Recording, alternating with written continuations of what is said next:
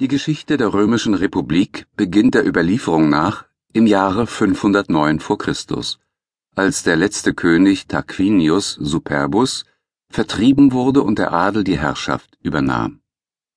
Seit der Mitte des vierten Jahrhunderts setzte dieses Staatswesen gewaltige Kräfte für eine einzigartige Expansion frei. Zuerst wurde Italien erobert, dann der westliche Mittelmeerraum und schließlich auch der hellenistische Osten.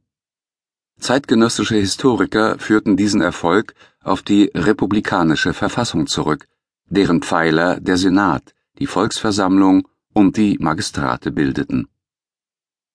Der Senat war der Mittelpunkt der Ordnung. In ihm saßen jene 300 Männer mit dem höchsten gesellschaftlichen Ansehen. Ihr Ratschluss war so gut wie verbindlich für alle anderen Institutionen.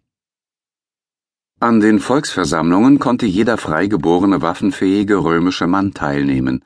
Dort wurden die höchsten Beamten gewählt, die über Krieg und Frieden entschieden und Gesetze erließen. In den Zenturiatskomizien war das Stimmrecht nicht für jeden Bürger gleich, sondern an dessen jeweiliges Vermögen gebunden. Die militärische Gliederung der Volksversammlung nach Hundertschaften stärkte das politische Gewicht der Plebejer. Die unbesoldeten Magistrate standen theoretisch zwar allen römischen Bürgern offen, doch in der politischen Wirklichkeit waren Aufsteiger selten. Das höchste politische und militärische Amt war das Konsulat, das doppelt besetzt war. Alle Ämter waren zeitlich befristet.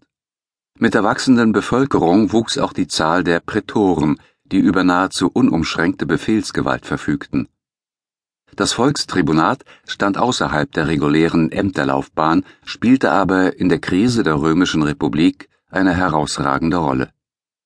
Die unverletzlichen Volkstribunen hatten die Plebejer in erster Linie vor der Übermacht der patrizischen Beamten zu schützen. Nobilität und Plebs waren durch ein gegenseitiges Treueversprechen miteinander verbunden. Dieses Klientelwesen bildete die eigentliche Klammer des römischen Gemeinwesens. Funktionsfähig war das aber nur, solange der agrarische Charakter des Staates erhalten sowie der Herrschaftsraum und die Zahl der Bürger überschaubar blieben. Beides war nach dem Aufstieg Roms zur Weltmacht nicht mehr der Fall. Im zweiten Jahrhundert vor Christus gesellten sich zur Agrarkrise eine Versorgungskrise, eine Heeres- und Wehrkrise, Schwierigkeiten bei der Reichsverwaltung und ein Sklavenproblem. So bedurfte es nur eines Funkens, um das Pulverfass zur Explosion zu bringen.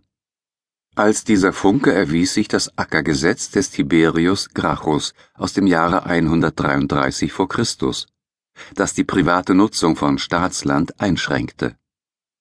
Ein nützliches und verträgliches Gesetz beruhte doch das römische Militärwesen auf einer breiten Streuung von Landbesitz, damit jeder Soldat in Kriegsfällen in der Lage war, sich und seine Rüstung selbst zu finanzieren. Eine Konzentration des Landbesitzes in den Händen weniger brachte nicht nur das freie Bauerntum, sondern den Staat selbst in Gefahr, der sich keine Besitzlosen leisten konnte, wollte er militärisch handlungsfähig bleiben. Einerseits floss viel Geld nach Rom, das die Adligen in Landkauf investierten, Andererseits waren zahlreiche Bauern wegen ihres langdauernden Militärdienstes gezwungen, Land zu verkaufen. Sie zogen mit ihren Familien nach Rom, bildeten dort das Proletariat, was mittelfristig zu einer Versorgungskrise führte. Das Volk von Rom unterstützte das Ackergesetz des Tiberius Gracchus. Die Mehrheit des Senates hatte er gegen sich. Dennoch wurde das Gesetz in der Volksversammlung angenommen. Der Konsens innerhalb der Führungsschicht aber war zerbrochen. Die Popularen identifizierten sich mit Tiberius Gracchus, die Optimaten lehnten ihn ab. Durch diese Spaltung wurde die Bedeutung der Volksversammlung gestärkt. Tiberius Gracchus wurde ermordet, aber zehn Jahre später setzte Gaius Gracchus die Politik seines Bruders fort. Ohne dessen Radikalität sind Pompeius und Caesar nicht denkbar. Der jüngere Gracchus versuchte mit einer antisenatorischen Zielrichtung die republikanische Verfassung neu zu gestalten. Der Ritterstand wurde mit politischen Aufgaben betraut und erhielt richterliche Kompetenzen, die ihm Macht auch über Senatoren gaben. Gaius Gracchus reglementierte die republikanische Ordnung zur Bekämpfung von sozialen Ungerechtigkeiten, von Willkür, Korruption, Habgier, Überheblichkeit, fehlender Herrschaftskontrolle und rücksichtsloser Ausbeutung der Provinzen.